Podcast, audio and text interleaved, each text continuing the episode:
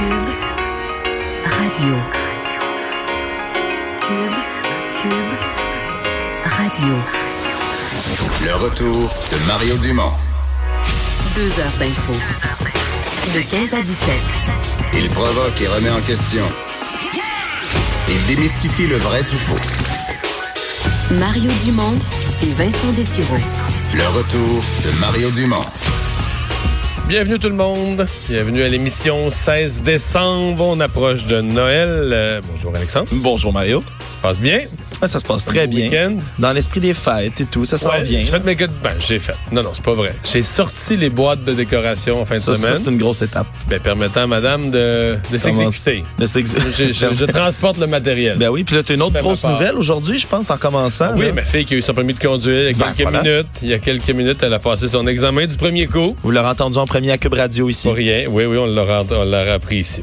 Et finalement, au chapitre des bonnes nouvelles, il y a les gens de Capital Média qui ont finalement leur financement parce que lorsque le ministre avait fait l'annonce, euh, avait donné son feu vert, etc., il y avait quand même une ficelle qui pendait. Il manquait quelques millions au financement. Il y avait des jardins qui étaient dans le décor, mais qui se faisaient tirer l'oreille.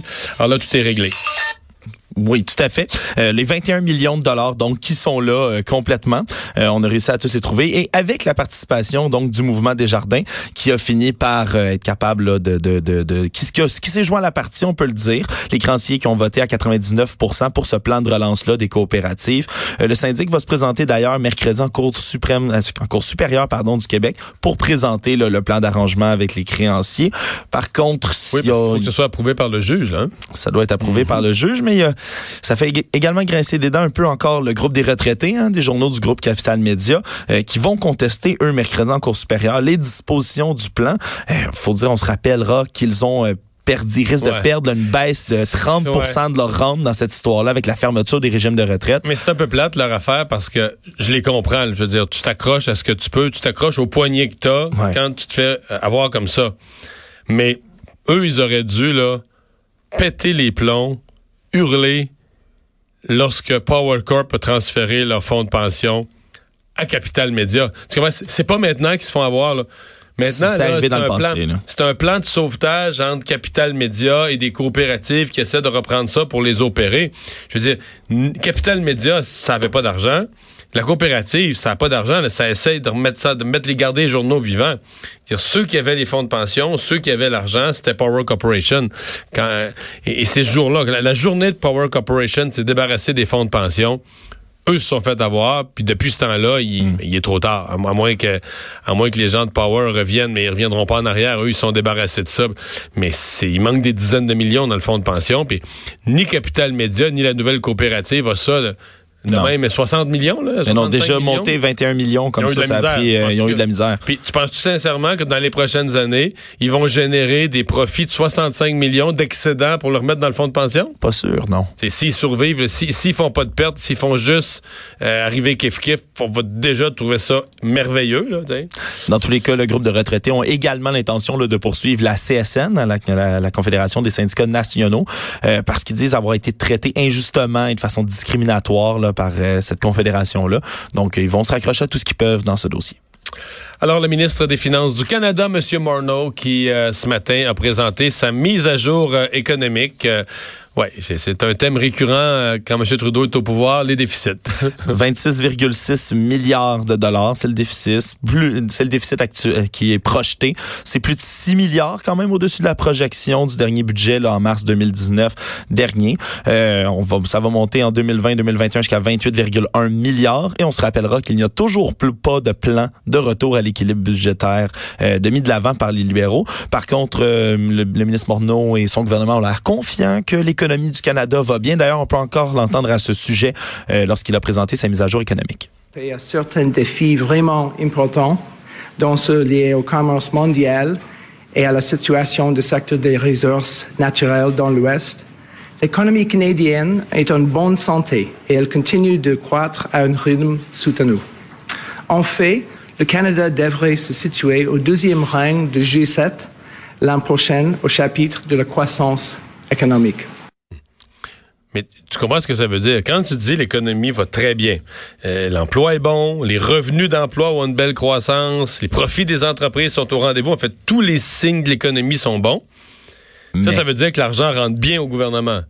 Puis tu fais quand même un déficit de 7 milliards, presque 7 milliards de plus que tu avais prévu. Pas il y a 10 ans passés, là. Il y a 8 mois, là, au mois de mars, quand tu as déposé ton budget. C'est dans une année où tout a vraiment bien été, tu as fait un déficit 35% plus élevé que prévu. Ouais. Là, tu te dis, OK, il y a une chance, ça a pas de chance, l'économie n'a pas ralenti, une chance qu'il n'y a pas eu une récession. Bon, qu'est-ce qui serait arrivé s'il y avait eu un- même un ralentissement mondial ou un ralentissement de l'économie? Et, et- et c'est là, évidemment, la thèse de M. Trudeau puis de Bill Morneau, c'est de dire euh, le poids de la dette dans le PIB, dans l'ensemble de l'économie, compte, compte tenu de la croissance économique, se maintient. Reste que, quand tu as des bonnes années, moi je pense que tu devrais, en gros, là, tu devrais vivre selon tes moyens. Tu devrais essayer, de, comme l'a fait Paul Martin, comme l'a fait Stephen Harper au début, tu rembourses tes dettes de telle sorte que si une récession frappe, tu vas avoir de la marge de manœuvre. Là, tu vas peut-être te réendetter, tu vas réemprunter pour investir, pour éviter les, les effets de la récession. Ouais. Mais quand il me semble que quand tout va bien, tu devrais pas. Mais là, l'autre réflexion, puis je l'avais ce matin avec Emmanuel Latraverse, je suis sûr qu'on va s'en reparler plus tard dans l'émission, euh, dans la chronique d'Emmanuel, mais au point de départ, là, quand Justin Trudeau nous avait dit en 2015, ça avait quand même surpris tout le monde. Moi, je m'en souviens, la première fois qu'il a dit, moi, je vais faire un déficit, 10 milliards. C'était pour investir dans les infrastructures. Alors là, exemple, cette année, là, le, le 7 milliards de plus que prévu, là, c'est pas parce qu'on a fait un- un- des tramways dans toutes les grandes villes, des pro- non, mais il y a aucune infrastructure. C'est des dépenses, toutes sortes de dépenses à gauche, à droite, des dépenses budgétaires normales. Je veux dire, on emprunte pour payer les- l'épicerie, les dépenses courantes. Il y a aucune. Tu sais, le Canada est pas dans un plan, on va dire historique, là, de, de construire du transport en commun ou de bâtir des infrastructures. Un TGV Non, euh, non, il s'en fait. ouest, là. Il s'en fait comme comme d'habitude, des infrastructures, comme comme il s'en faisait sous les conservateurs, comme il s'en faisait avant. Peut-être un peut-être qu'il nous dirait ah, il s'en fait un petit peu plus, mais à la marge. C'est ça qui me déprime, c'est que l'économie va bien, on emprunte comme des fous là. Puis on n'investit pas particulièrement dans des infrastructures stratégiques ou de transport en commun. J'ai vraiment l'impression qu'on est, euh, je veux dire, c'est juste, on est juste dépensier. là. Le seul mot pour le meilleur et pour le pire. Peut-être que c'est bon. euh, Peut-être que leur thèse et eux disent qu'ils créent de la prospérité avec ça, mais moi j'y crois peu personnellement. Mais enfin, si on est juste dépensier. Et s'il y a une constance euh, en économie, c'est que après une bonne période où ça va bien, ça finit toujours par revenir à aller Ben, mal un, un moment. Alors, l'économie est cyclique. Hein? Euh, le Cirque du Soleil qui fait des mises à pied au siège social de Montréal. Oui, mais c'est une nouvelle qui a été apprise aujourd'hui, mais ça date du 13 novembre dernier. C'est 53 personnes qui travaillaient au siège social du Cirque du Soleil ici à Montréal qui ont perdu leur emploi. Euh, le Cirque du Soleil qui, évidemment, ont fait 19 spectacles différents cette année là, à travers le monde, euh, ont embauché beaucoup plus de, de- de- d'employés pour ces nouveaux spectacles un peu partout. Mais maintenant, ils cherchent à réduire leurs équipes pour s'adapter à la cadence parce qu'en 2020, euh, le niveau normal des choses va revenir. C'est comme ça qu'ils ont justifié ces mises à pied-là.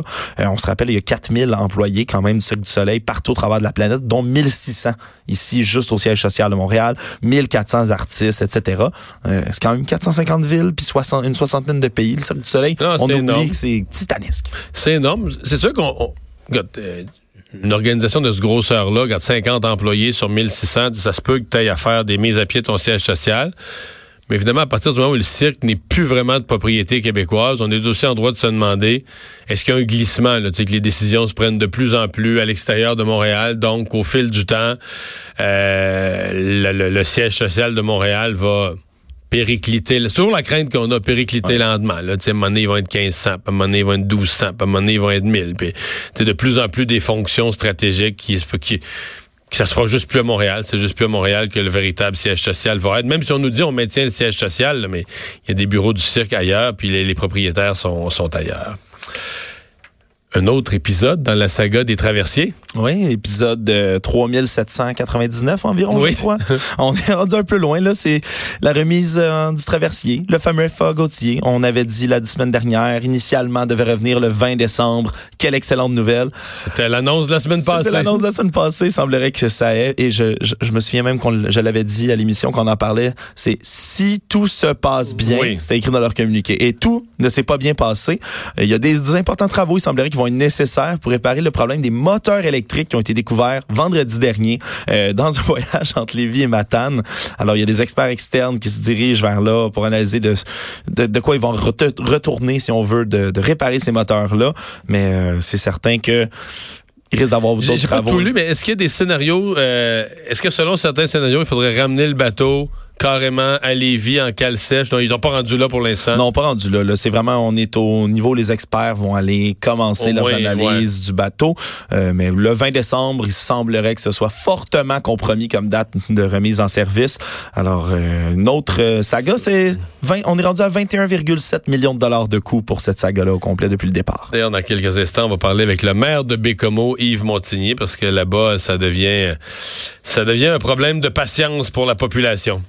Euh, un magasin Provigo accusé de discrimination euh, envers une personne autochtone. Ouais, c'est toute une histoire qui a été rapportée par un vidéo qui est devenue euh, un peu virale, qui a été visionnée des milliers de fois. C'est la présidente de l'organisme Femmes autochtones du Québec, Viviane Michel, qui a, rapporté une drôle d'histoire. La caissière du Provigo, le marché à Longueuil, qui s'est montrée réticente à vendre de l'alcool à une amie de sa fille, qui est elle aussi autochtone, mais sous prétexte qu'elle est autochtone, elle aurait dit que on, selon les, les, les concepts du magasin, qu'on on voulait pas vendre d'alcool aux autochtones. Finalement, elle a pu en acheter, mais euh, le, le magasin a démenti que ce soit une de ses politiques. Euh, mais Madame Michel, qui va tout de même déposer une plainte à la commission des droits de la personne. C'est toute une, ça rappelle de- des douloureux souvenirs. On se mais, souviendra. mais que- après, après euh, consultation, il semble que c'est plus une, une, une espèce, une impression personnelle de l'employé ou une décision ou un préjugé personnel de l'employé que. Parce que c'est sûr qu'il n'y a aucune politique semblable. On n'aurait même pas le droit d'avoir une politique semblable chez Provigo. là. C'est de pas vendre, pas vendre tel type de produit à tel type de, à tel groupe de population. Là. Je pense pas que tu pourrais avoir ça dans un. Non, vraiment pas, mais c'est que ça renvoie en plus à l'acte des sauvages, qui est nommé avec un nom atroce en plus, de 1876, qui là permettait pas aux Autochtones d'avoir de l'alcool, euh, de s'enivrer à l'intérieur, à l'extérieur d'une réserve, de posséder de l'alcool. C'est aboli depuis 1951. Ça fait plus de 70 ans, là, euh, quelque part, c'est difficile de croire que quelqu'un euh, pensait encore que c'était... euh, Non, et que ça s'appliquait, C'était valide. dans- que ça s'appliquait dans son, euh, dans son Provigo.